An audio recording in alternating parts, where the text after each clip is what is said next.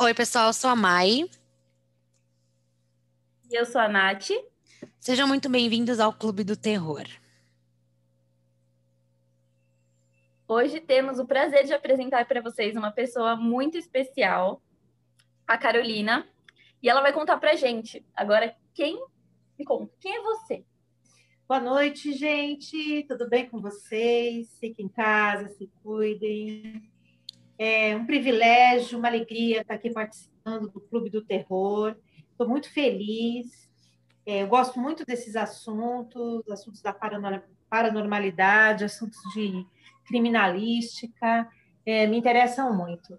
Eu, eu sou da área da educação, mas experiência criminal em ciências forenses, é, estudei demonologia, então tive um estudo aprofundado do caso de hoje. Então, acho que a gente vai ter uma conversa muito agradável e tirar algumas dúvidas das pessoas que vão ouvir o podcast. E vai ser muito legal. Vai ser muito legal. Já estou ansiosa. Sim, a gente tem certeza que vai ser incrível esse episódio. Gente, desculpa o episódio com B. Não é por querer, tá? Toda vez. Amiga, você quer dar pra gente um breve resumo? um breve resumo sobre o caso? Beleza, então a gente vai falar sobre o caso da Isabela Nardoni, que foi encontrada morta no dia 29 de março de 2008, no jardim do edifício Londo. É um prédio residencial localizado aqui na zona norte de São Paulo. É, esse caso tem muitos detalhes, muitas reviravoltas, então a gente vai tentar esclarecer aqui o máximo de informações. Isabela de Oliveira Nardoni tinha cinco anos quando morreu. Ela nasceu em São Paulo no dia 18 de abril de 2002. Iria completar seis anos. Era filha de Ana Carolina Cunha de Oliveira e de Alexandre Alves Nardoni. Ana Carolina engravidou de Isabela aos 17 anos. A notícia da gravidez não foi bem recebida por Alexandre, pois na época ele tentava ingressar na faculdade de Direito. E pelo que eu soube, não deu muito certo isso. Mas, como a vida não estava saindo do jeito que ele planejava, ele decidiu se separar de Ana Carolina quando Isabela completou 11 meses. É... Como se, se sabe, Bom, o casal Alexandre Nardoni e a Ana Carolina Jatobá se conheceram no vestibular de Direito da Faculdade Integrada de Guarulhos em 2002. Em abril daquele mesmo ano nascia, então, a Isabela. É, mas como a Nath falou, o relacionamento deles não estava, né, dele com a mãe da, da menina não estava dando muito certo, então eles é, resolveram se separar. E foi aí que o Alexandre acabou se casando com a Jatobá, e aí logo em seguida ela engravidou. Muitos dizem que ela fez isso porque tinha muito ciúme da mãe da Isabela e também é, muitos ciúmes da própria menina. Então, por exemplo, quando o pai ia buscar a Isabela na casa da mãe, ele esperava no carro enquanto a Jatobá ia buscar a menina no portão. A Ana Carolina de Oliveira, que é a mãe da Isabela, disse numa entrevista que a filha voltava da casa do pai com algumas marcas de mordidas e alguns roxos no, no corpo, mas que dizia ter sido feito pelo irmão mais novo, né, durante umas brigas, enfim, de, de irmãos. É, e aí a gente fica aqui se perguntando se o comportamento da Isabela não tinha mudado, né, com essas violências que ela sofria depois a gente soube, né, pela madrasta e pelo pai. É, tipo, será que alguém notou alguma coisa assim? Porque eu, gente, é uma opinião assim de uma pessoa que não não estudou sobre esses assuntos a fundo, mas o que eu entendo é que quando acontece esse tipo de coisa dentro de casa, alguma coisa muda na pessoa ou não. O que, que você acha? Carol? É, bom, na verdade, o que, que a gente pode comentar a respeito desse caso, e sem ter um juízo de valor, né? A gente está aqui para discutir o que aconteceu naquela noite. Eles já foram culpados e estão pagando, né? Sobre isso. E aqui saiu é, mais prejudicada foi a mãe da, da Isabela, a, a Ana Carolina, porque ela perdeu a filha, né? é, perder um filho não deve ser fácil. Não sei, porque, graças a Deus, eu não tive ainda essa infelicidade. mas é muito comum é, a gente ter notícias desses relacionamentos da família mosaico que é constituída hoje, né? É muito comum hoje termos meus filhos, os seus filhos e os nossos filhos. E essas questões de ciúmes, de ah, eu não gosto da filha dela e ela vai vir na minha casa porque ela é a filha dele, mas vai juntar com os meus filhos e aí eu tenho um filho de outro Isso, isso, é, isso é muito comum acontecer. E, infelizmente, a, a Isabela Nardoni, ela foi a vítima principal, uma criança de 5 anos, uma criança incapaz pelo Estatuto da Criança e do Adolescente. É, ela morreu, né? Então, assim, você me perguntou se a criança muda, né? Existem indícios, sim. A criança sente quando ela não é benquista nem bem-vinda, né? Com certeza, a, a Jatobá, eu vou chamar a Ana Carolina Jatobá de Jatobá, tá? Uhum. A Jatobá, ela era permissiva em relação aos filhos deixarem judiar da irmã, né? É minha irmã, mas é irmã. E ele também compactuava com isso, deixando os meninos morder, chutar, bater. Mas ela, como criança, né, ela não tinha ainda esse discernimento para falar: olha, eu não quero mais, ou pai, eu quero sair somente com você, não quero ir na sua casa. Ela tinha cinco anos, não tinha esse discernimento ainda de é, argumentar, né, porque o juiz determina os dias das visitas e precisa ser cumprido, né? Então, no meu entendimento, é, foi isso que aconteceu, né? Esse ciúmes exacerbado da, da esposa atual é, pela filha de um outro relacionamento. Isso é muito comum, né? Muito comum. É muito comum isso, né? A gente vê muitas crianças é, que acabam sendo mortas, assim, pelos... Tanto dentro do ambiente familiar, né? Assim, não tem... As pessoas não têm um cuidado é, existem vários tipos de caso, né, desse, desses homicídios. Por exemplo, a mãe mata seus filhos para ser aceita pelo outro companheiro. É, teve um caso até nos Estados Unidos que uma mulher colocou seus dois filhos dentro do carro e empurrou o carro para o rio, para o carro ser afundado e, ficou, e viu seus filhos afundando, né?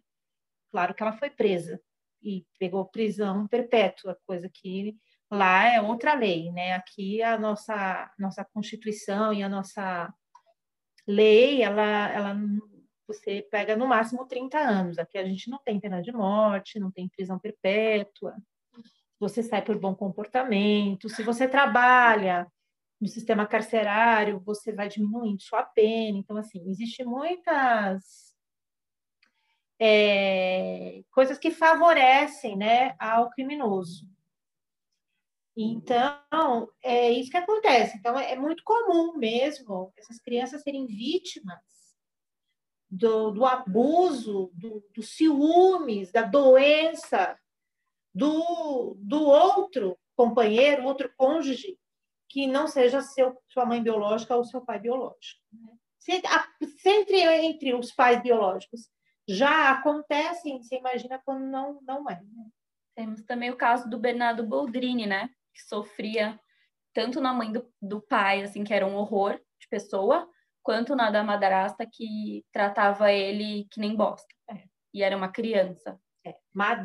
Madrasta, né? Já tá. Má. Já coloco a palavra má na frente, né? Sim. Má de maldade. Né? Não precisa ser aquela madrasta que a gente vê nos contos infantis, contos de fada. É, a partir do momento que eu sou má, eu posso não escutar, não acolher, não abraçar, não me importar. Tu, tu, tu, todos isso, todas essas, essas, essas, essas ações que eu falei, elas são formas de violência. E você acha que o ambiente familiar, ele, o ambiente familiar que ela estava, isso foi um, como que eu posso dizer? Ele foi um, um gatilho para tudo isso que aconteceu. Assim, eles maltratarem sempre os filhos, a falta de paciência, uh, a sujeira que você tinha comentado na nossa primeira conversa, da, do ambiente. Dele, parecia para mim que eles não estavam se importando com nada. É. Eu acho que nem com os próprios filhos. Eu falo da Ana Carolina Jatobá, que para mim ela não estava é. se importando com nada e nem ninguém. Então, a perícia criminal ela vai é, estudar e analisar e observar a, a cena do crime, né? Então, eu não posso falar do que acontecia. O que, o que havia naquela cena eram indícios de. Né? Indícios de. É, o que aconteceu? Era um domingo, eles tinham ido a um supermercado, já era um domingo à noite, tinham, eles estavam adentrando dentro do prédio, é, três crianças dentro do carro. Provavelmente estava todo mundo já cansado, estressado. E a Isabela deve ter se desentendido com os irmãos, deve estar tá tendo gritaria dentro do carro, Nossa, choro. Aquele caos, né? Devia estar tá um ambiente não propício né, como a Nathalie falou, devia estar um caos. E a, a Jatobá, ela estava com uma chave, a chave do apartamento, aquela chave tetra, que é uma chave eh, grossa, na mão. Na sua mão é, esquerda.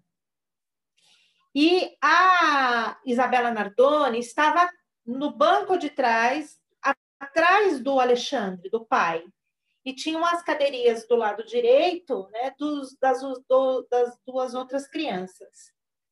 Então, a perícia é, averigou que a Carolina, a Jatobá, ela, ela pegou a chave que estava na sua mão, com a ponta né, virada para fora, e ela fez um movimento brusco e deu na menina uma chavada na testa. Essa chave furou a testa da menina e o sangue começou a escorrer. O Alexandre pegou uma fralda de pano, essas fraldinhas de boca que os bebês têm. Uhum. Eu não me recordo agora quantos anos tinham os irmãos. Parece que um era bebê. Vou chutar, não, não, não sei se eu vou falar, mas depois a pessoa que tiver assim mais curiosidade pode pesquisar. Mas se eu não me engano, era um bebê de seis a oito meses, né?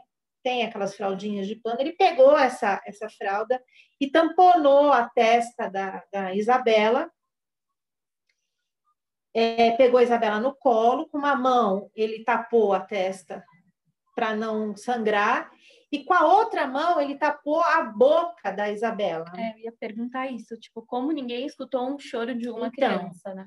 Mas ele apertou tão forte que ele conseguiu amolecer todos os dentinhos da frente dela e a, a, a, parte de dentro do lábio, né, que é uma pele mais sensível, ficou toda cortada.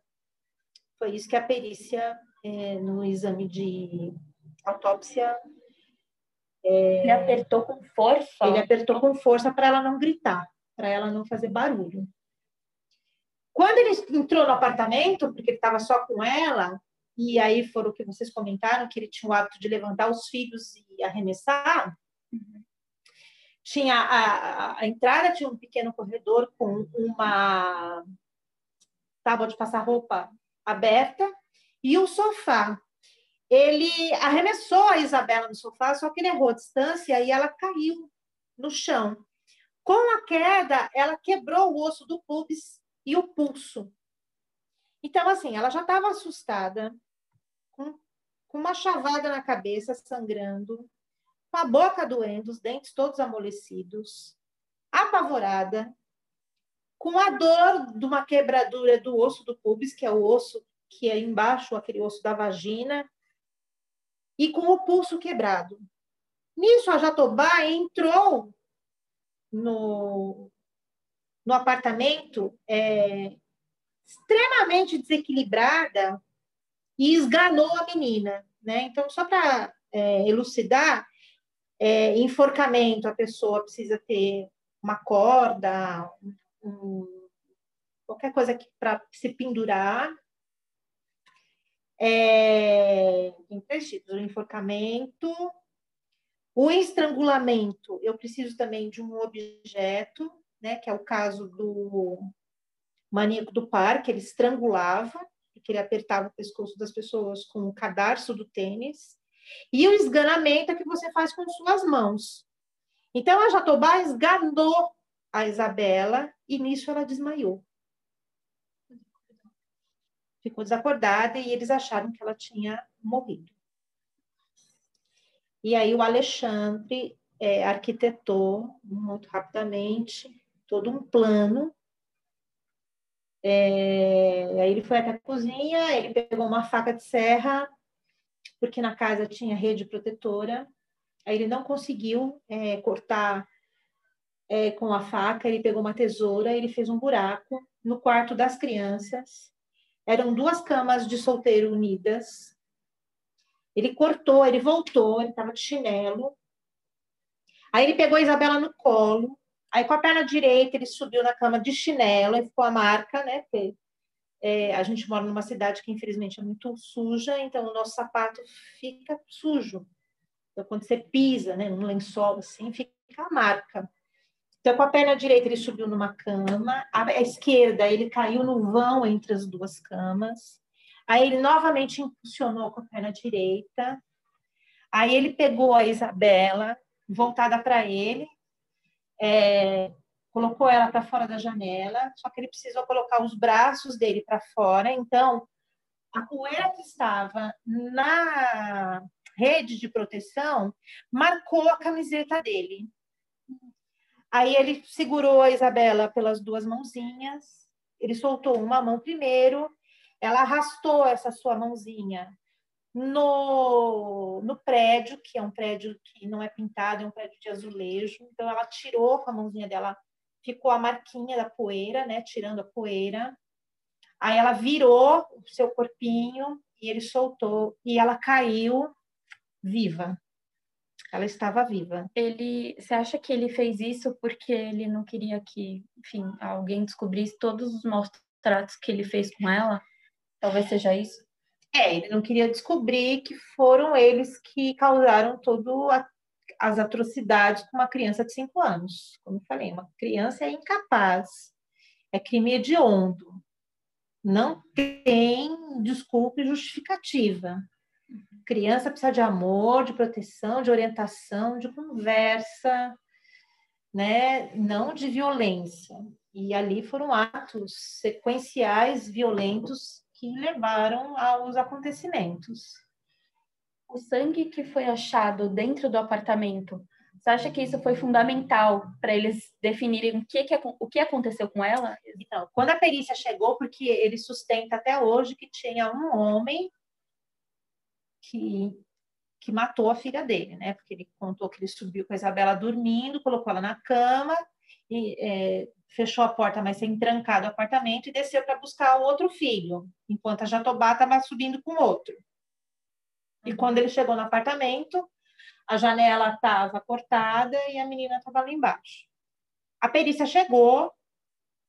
A perícia aqui no Brasil é muito forte, principalmente os peritos concursados, existem os peritos concursados e os peritos judiciais. Eu sou perita judicial aquela que o juiz contrata para, quando ele tem alguma dúvida em alguma área muito específica, para ler o laudo.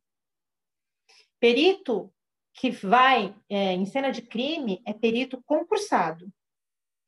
E os peritos brasileiros são muito bons.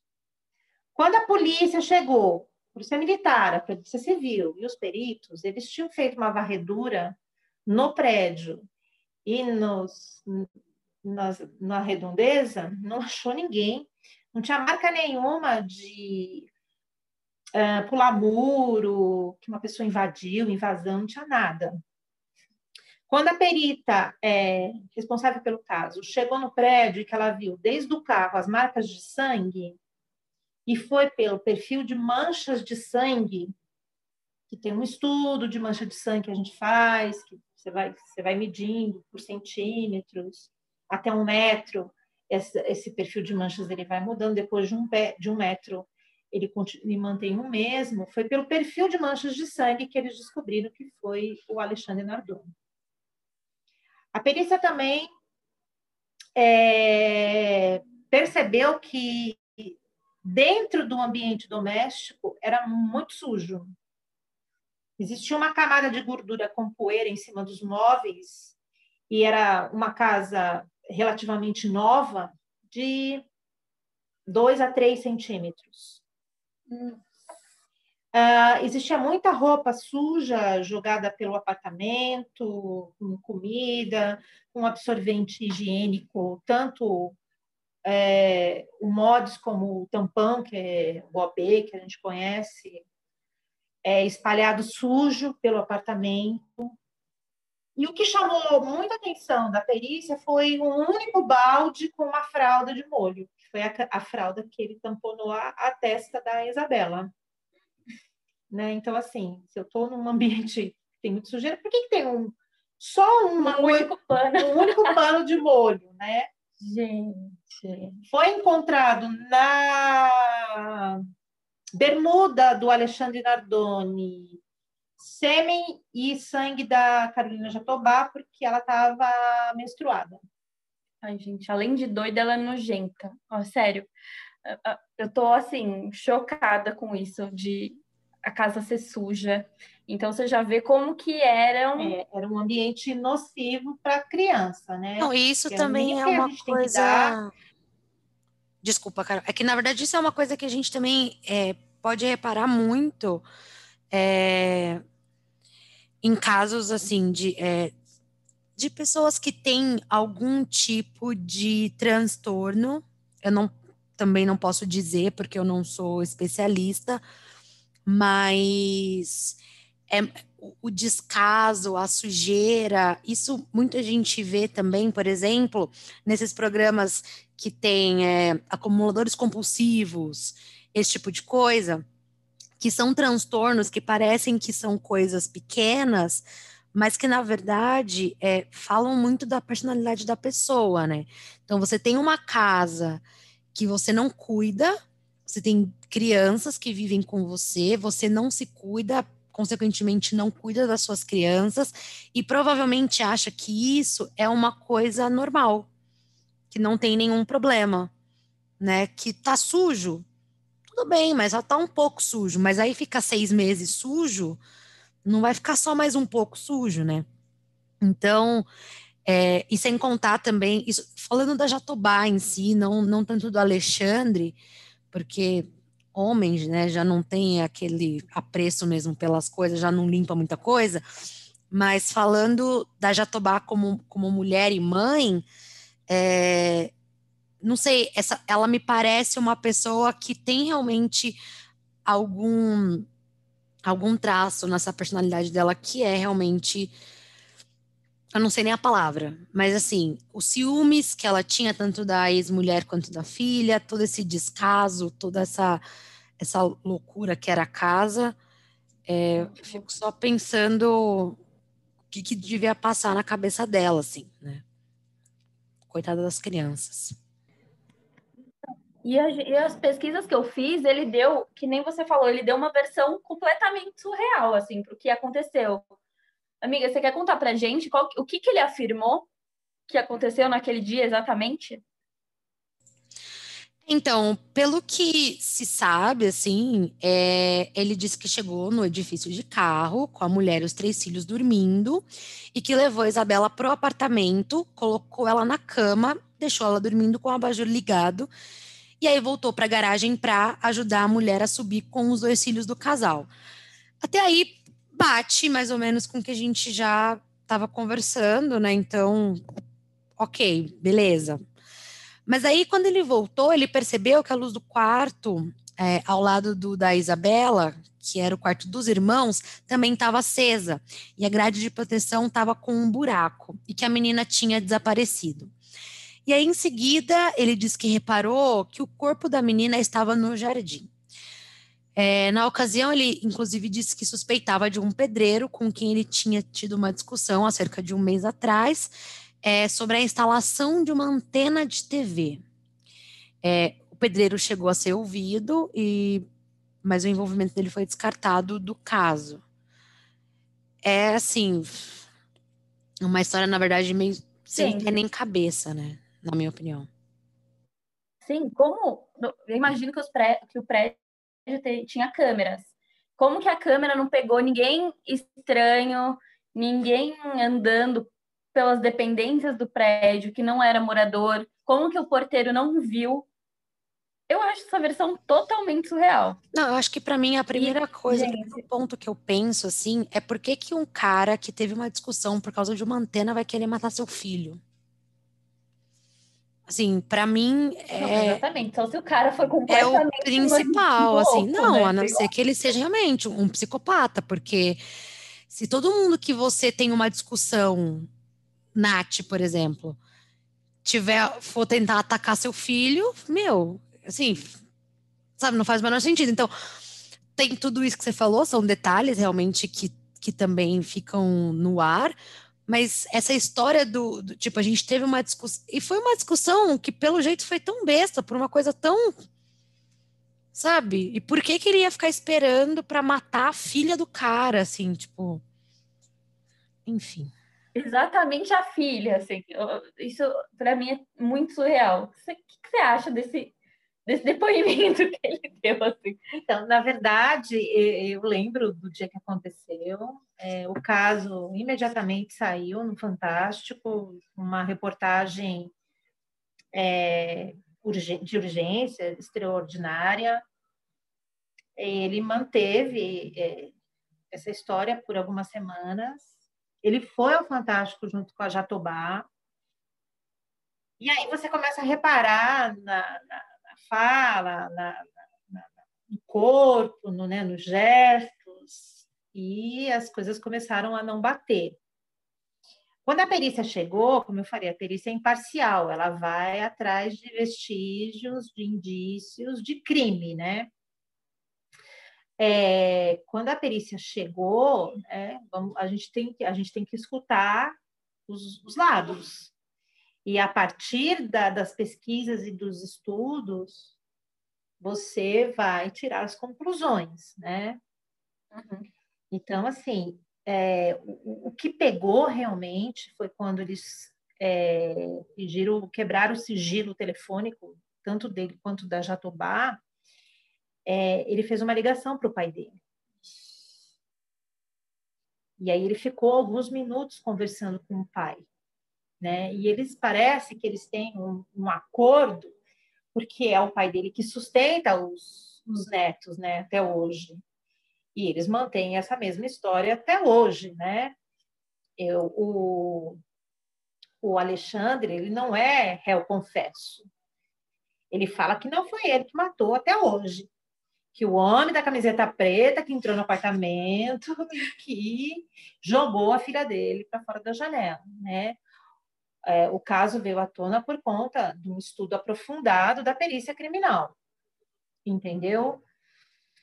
Então, a versão dele, realmente, poderia ter acontecido isso? Sim, não precisaria nem ter uma desavença, uma animosidade com ninguém. As coisas, né, as, as incontingências da vida acontecem. De repente, um cara entra no teu apartamento e mata teu filho dormindo né? Mas assim, não era o que a perícia via no seu, nos indícios que tinha na casa. Então, assim, tinha a marca do chinelo dele na cama, a camiseta dele, que ele estava vestido, estava com a marca da, da, da poeira da, da, da, rede de proteção. Então, assim, era, era muitos indícios contra ele do que a história que ele contou. A sujeira na casa. A sujeira na casa, é, como que a menina caiu, né? Aí o estudo da, da, da, da, autópsia do corpo dela, o pulso quebrado, o osso quebrado, a, a, as marcas da esganadura no pescoço, a boca machucada, a, o ferimento da chave na testa. Então, assim, são muitas coisas contra a versão dele. Você se lembra, assim, qual, qual que foi a versão que a Jatobá deu? A Jatobá não falava, ela concordava com ele. O cabeça é ele. Tipo, ai, fala a sua história que eu vou concordando Sim, e eles são, não dar merda. Eles são um casal cúmplices, né? eles são doentes. Né? Foi o que a, Maiara, né? A Maiara. Foi o que a Maiara falou, né? Eles têm traços de doenças psiquiátricas, né? É, por exemplo, transtornos, transtornos é, ou distúrbios se dão no cérebro, principalmente no lobo pré-frontal do cérebro. Não tem cura, mas tem um tratamento e tem uma conscientização. Só que, se eu não trato esses transtornos, eles, eles vão se, é, se aliando um com o outro, que a gente chama de comorbidades, e esses transtornos se tornam uma doença, né? Que é uma psicopatia, é um transtorno de borderline. Então, assim, é, eles eram um casal doente. Bonnie e Clyde do mal. É. que Bonnie e Clyde ainda roubavam, né? Esse não, eles são assassinos. Assassinos. Assassinos de um incapaz, de uma, uma criança que não sabe se defender. E o amor de pai, né? O que mais chocou a sociedade foi o pai matou sua filha. E pelo que eu observei, assim, ele não queria desde o começo, nada disso. Ele talvez queria uma vida com a Jatobá, então, é, é o que a gente vê nessa sociedade atual. Muitas pessoas são frutos de um relacionamento e que não eram bem-vindas e bem-queridas, né? Existe um teórico da, da, da, psicologia que ele chama Eric Erickson, e ele fala, né, da primeira fase da, da criança, que se essa criança ela não tem esse amor, da, principalmente da mãe, ela vai carregar para o resto da vida né, esses traumas. Então, a, a, nossa sociedade, muitas pessoas nasceram não se, querendo, né? A mãe não queria que nascesse. Entendeu? E a Ana, a, Isabela Nardoni é fruto disso, né? É fruto dessa inconsequência da juventude, dessa liberação sexual, é, dessa dessa juventude que tem a informação, mas não usa a informação a seu favor. Entendeu? E isso acarreta quem? Acarreta nos filhos, e os filhos crescem e se transformam em monstros, né? Imagina como que os filhos deles vão crescer com essa bagagem. Com esse peso, né? Com essa carga em cima, né? Esse sobrenome, né? Nardoni esse sobrenome que é como Caim, né? Quando Caim matou Abel, você vê alguma pessoa chamando o mundo Caim, acho que nem cachorro tem nome de Caim. Verdade, nunca vi. nunca vi um cachorro que chama Caim. Eu já vi cachorro que chama Nero, né?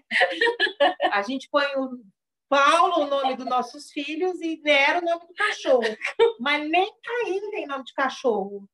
Então virou um sobrenome maldito, né? Nardoni. Então você imagina o peso disso. Gente, mas o que me conforta é que eles foram presos. Eu acho que o Alexandre ele acreditava tanto na mentira dele, mas tanto que por isso que ele ficou com aquilo para sempre na cabeça dele, de que aquilo era real. Porque ele é tantas vezes contando aquela mentira que na cabeça dele já tá é, essa é a verdade e pronto. Mesmo tudo ali, perícia, tudo. Ele na fatos, cadeia, né? ela na cadeia. E... É, eu não acompanhei mais o caso. Parece que eles estão para ser soltos, ou não sei. Né? A gente deixa até aí o, o, o público ouvinte essa pulguinha atrás da orelha para poder pesquisar, né? Sobre o assunto. Eu não sei, eu sei que é, eles mantêm até hoje essa história. E posso falar a, né, a verdade, a, a, pouca experiência que eu tenho com psicopatia, tem remorso nenhum, não. Não tem, eu acho que ele, ele dorme super bem. Super, é hóspede do Estado, tá comendo, tá bebendo, tá feliz, tá vivendo. Deve ter algumas regalias lá dentro. Com, certeza, com certeza, com o pai. Né? Sim, com certeza. Então, é, bate o arrependimento, o arrependimento bate por não ter cometido, mas sim por estar estar. Exato. Não é porque ele matou a filha dele, não. Não, é porque ele tá preso. Tipo, ai, tô preso, fui pego. É. Fui pego. Mas não porque eu cometi o ato, não porque eu matei. mas sim porque agora ah, não vou poder curtir, cadê minha liberdade? Eu acredito que esse, é, esse arrependimento passe na cabeça de uma pessoa doente como a deles, né? Eles são doentes, uma pessoa normal tenha um mínimo de compaixão, né, de empatia com o outro, e principalmente com o sangue do seu sangue, não faz isso. Ele, ele podia ter falado assim: olha, é, Jatobá, eu tenho reparado que a minha filha está sendo um incômodo para você. Então vamos fazer o seguinte: eu vou pegar minha filha de manhã, vou passear com ela, e depois no final da, do dia eu entrego a mãe dela e venho embora porque eu estou sentindo que você está maltratando minha filha e eu não estou gostando. Que ela é minha filha. Essa seria a atitude correta de se fazer. Essa é a atitude correta de se fazer. Porque a gente, a gente não precisa ficar amarrado num relacionamento por conta de filho. Sim, com certeza. Mas a gente tem como princípios morais de proteger o nosso filho. Né? Nossa, eu acho que eu ia ficar louca se eu sequer, tipo, passasse na minha cabeça que estaria tá acontecendo isso com o Samuel. Acho que eu ia ficar louca. Que é uma atitude certa, né? Se a mãe talvez tivesse descobrisse as coisas. Então, mas foi o que eu falei, né? E, assim, a criança, quando ela está ainda na primeira infância, ela tem, né? Até Freud explica do o complexo de Édipo e o complexo de Eletra, né? As meninas são apaixonadas pelo pai, e os meninos são apaixonados pela mãe. Verdade. Né?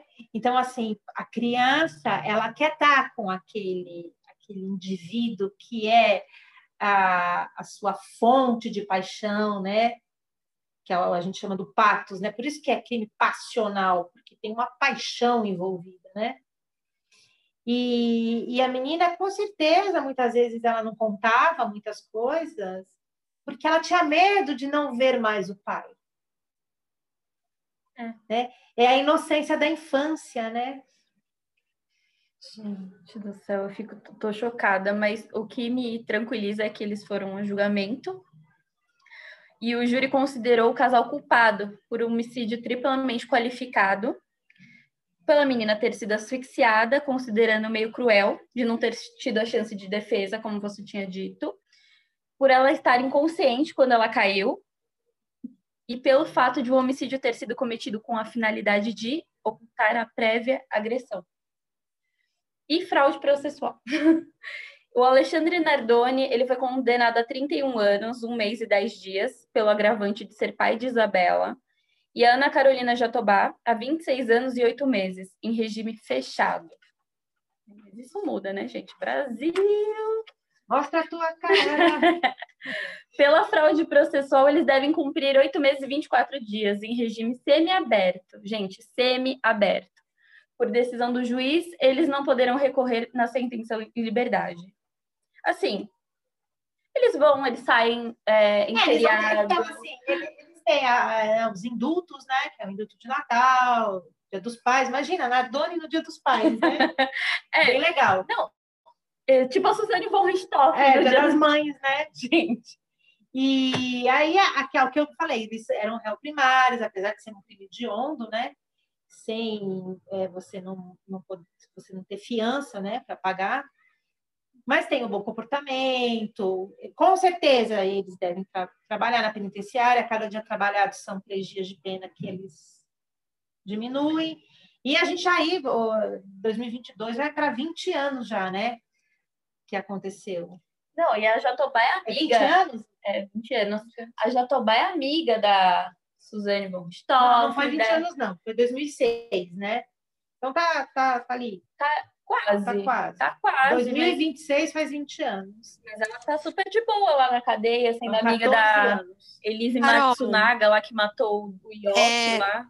Uma das Gente, coisas que você comentou sobre essa questão da primeira infância e tal, né, da, da Isabela não contar e tal para a mãe, estava me lembrando também é, muitos casos em que a gente vê crianças que são abusadas sexualmente, por exemplo.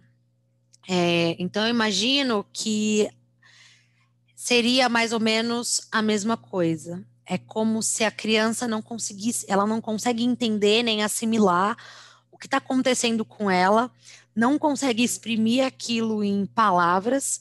Então, é, com certeza, para uma criança de cinco anos, deve, deve beirar o impossível, assim, ela conseguir dizer é, para um outro adulto o que está se passando, né? Acho que também entra muito essa questão dela, com certeza, devia gostar muito do pai, enfim. É, mas eu acho que também às vezes falta dentro, dentro da nossa casa, assim, a gente abordar certos assuntos. Não digo que a gente tem que entrar em detalhes, mas a gente saber perguntar também para a criança, acho que desde muito nova, para que ela consiga expressar alguns sentimentos, para a gente entender o que acontece, tanto na casa de parentes, quanto na escola, por exemplo. Então, se a gente também não dá abertura, talvez a Ana Carolina também, por ser muito jovem, não tinha ainda essa experiência, né? Era a primeira filha dela, mas talvez também faltou um pouco disso, né? Desse tipo de conversa. Eu me lembro muito bem, meus pais são separados desde, desde que eu sou muito nova, assim, desde muito criança. E a minha mãe sempre me perguntava, quando eu chegava em casa, se estava tudo bem, se a minha madrasta tinha me maltratado, se tinha me falado alguma coisa ruim. Então, isso sempre foi uma coisa que a gente conversou muito dentro de casa, assim. E, e, são lembranças que eu tenho. Meu pai, depois da minha mãe, teve alguns relacionamentos, então eu estava sempre presente, porque meu pai sempre quis que a gente estivesse com ele. Mas minha mãe também sempre fez questão de entender qual que era a minha relação e o tratamento que eles me davam. Então, é, mesmo sendo meu pai, ela sempre me perguntava como é que estava sendo a, o meu tratamento em relação à minha madrasta. Então, ela ainda falava assim: aquela bruxa fez uma coisa com você? E aí eu falava: não, ela não é bruxa. A maioria, depois meu pai, enfim, casou com uma outra mulher que eu gostava muito. Minha mãe tinha um super ciúme, assim.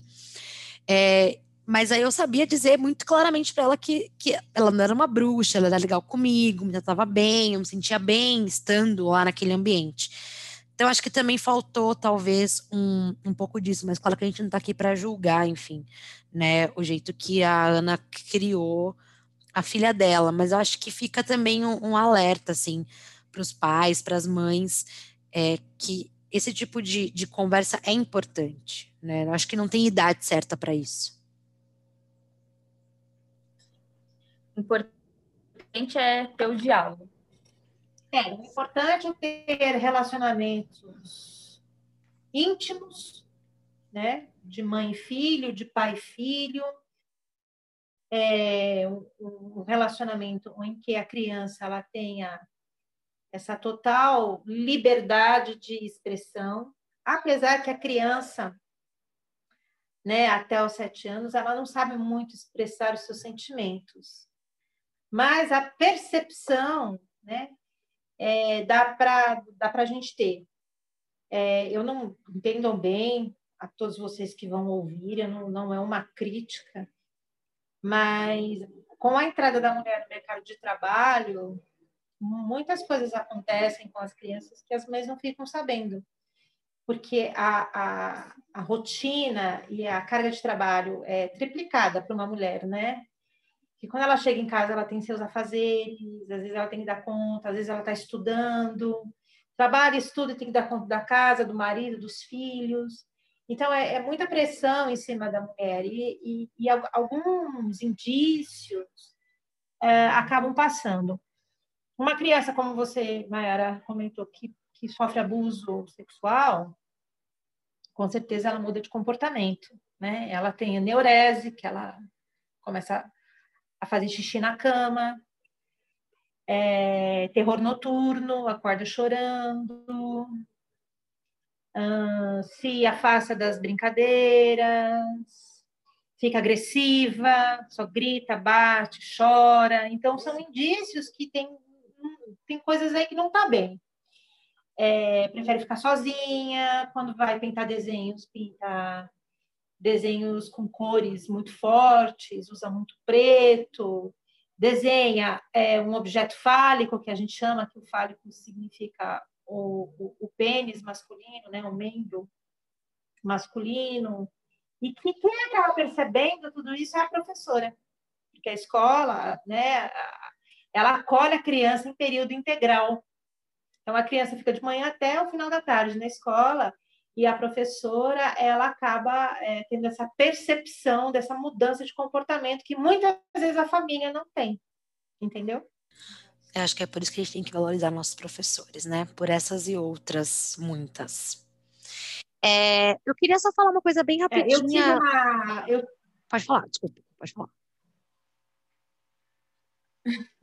Eu tive uma aluna é, o ano passado, eu sou professora, eu não, não vou falar qual é a escola, eu sou da professora da Rede Municipal de São Paulo, uhum. em que era uma menina muito tímida, é, introvertida, uma menina com oito anos de idade. Ela não sabia ler, não sabia escrever, ela não gostava de nada, ela era apática. E, assim, maus tratos visíveis, suja, é, magra, batida. E aí um dia eu percebi manchas brancas nos braços e nas pernas. Aí eu chamei e falei assim: "Que é isso?" Eu nasci assim, ela falou para mim. Eu falei: "Não nasceu não. Isso é queimadura de cigarro, né?" Nossa. Ela começou a chorar. Imagina a cabeça dela. Então, foi a partir dessa minha percepção que a gente acionou o conselho tutelar e que aí começaram a tomar as providências em prol da saúde física, mental dessa criança. Né? Nossa, eu rezo para ter pessoas como você que observam, que não dão as costas, porque muita gente dá, Sim. com medo de se envolver e dá, porque a gente não conhece os pais, a gente não sabe. Mas foi boa essa atitude que você teve, porque você olhou para ela.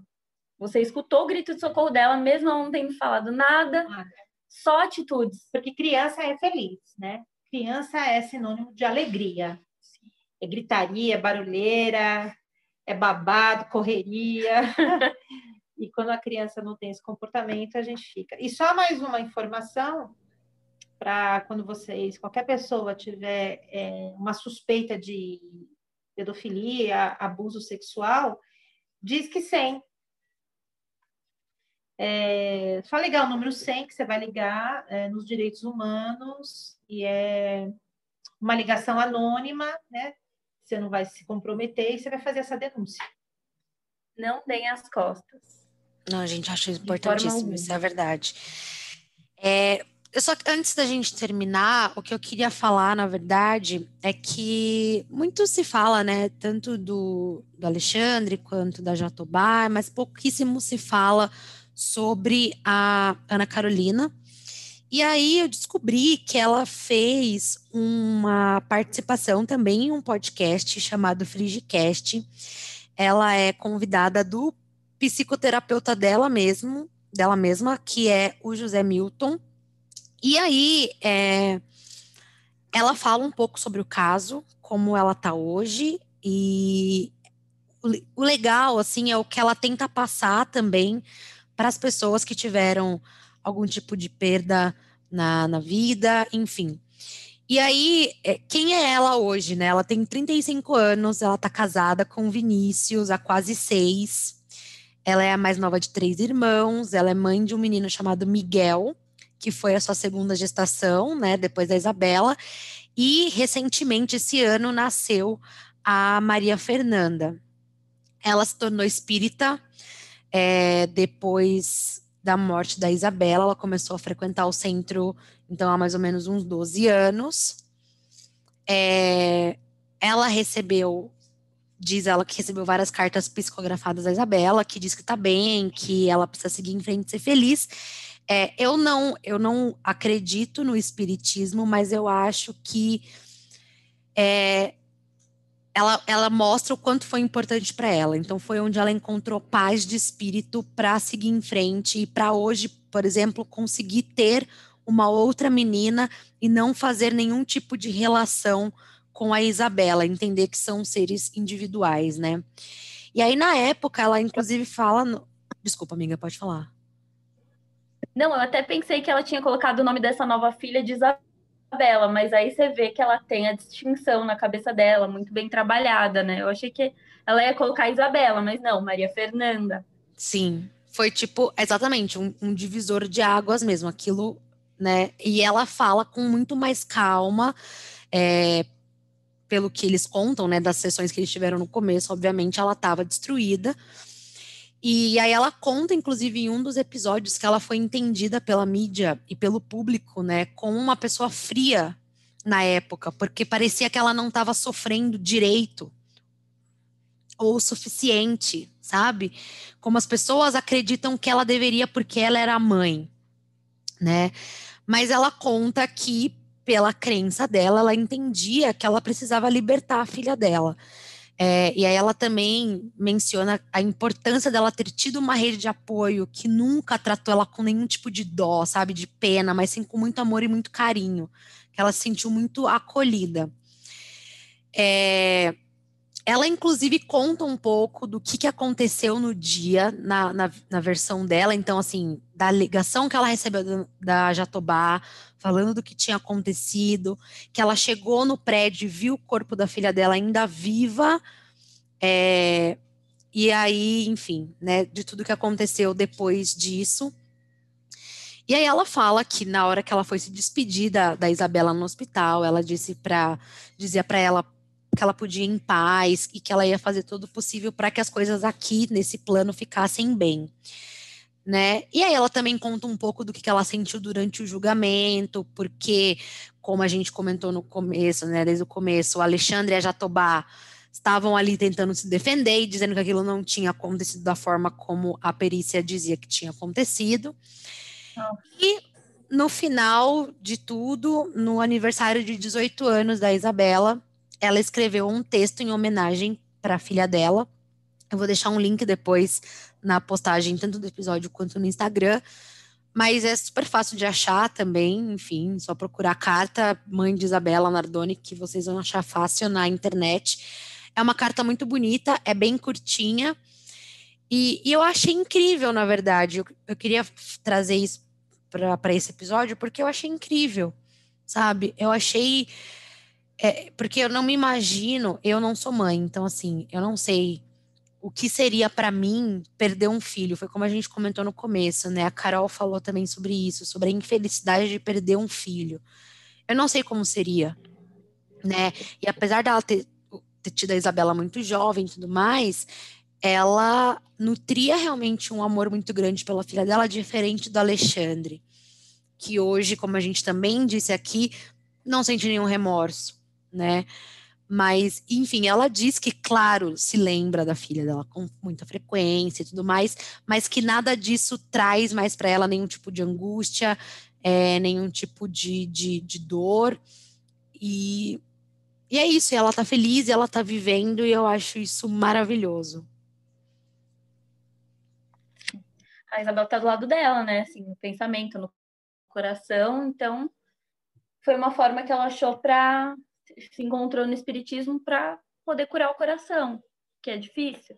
Ser mãe nessas horas, eu, eu acho que é a pior coisa, assim. É, hoje me peguei assistindo sobre o caso da Liana de novo, e aí o Ari fala: ser pai nessas horas é uma tremenda é uma tremenda dor, assim, você sentir a perda de um filho. Eu acho que é a parte mais complicada da, da vida, né? É, quando a gente é mãe e, e uma mãe perde um filho, todas as mães emprestam suas lágrimas, né?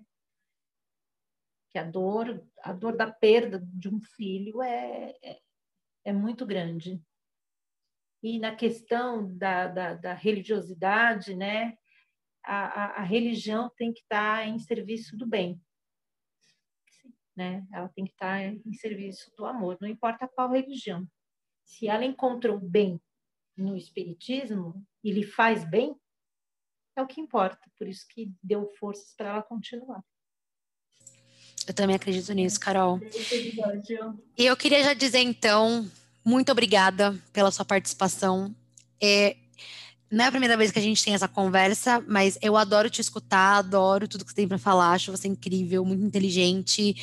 E, enfim, muito, muito obrigada. Estou super feliz com esse episódio. E é isso. Eu que agradeço e para mim é uma honra falar para vocês. Estou à disposição.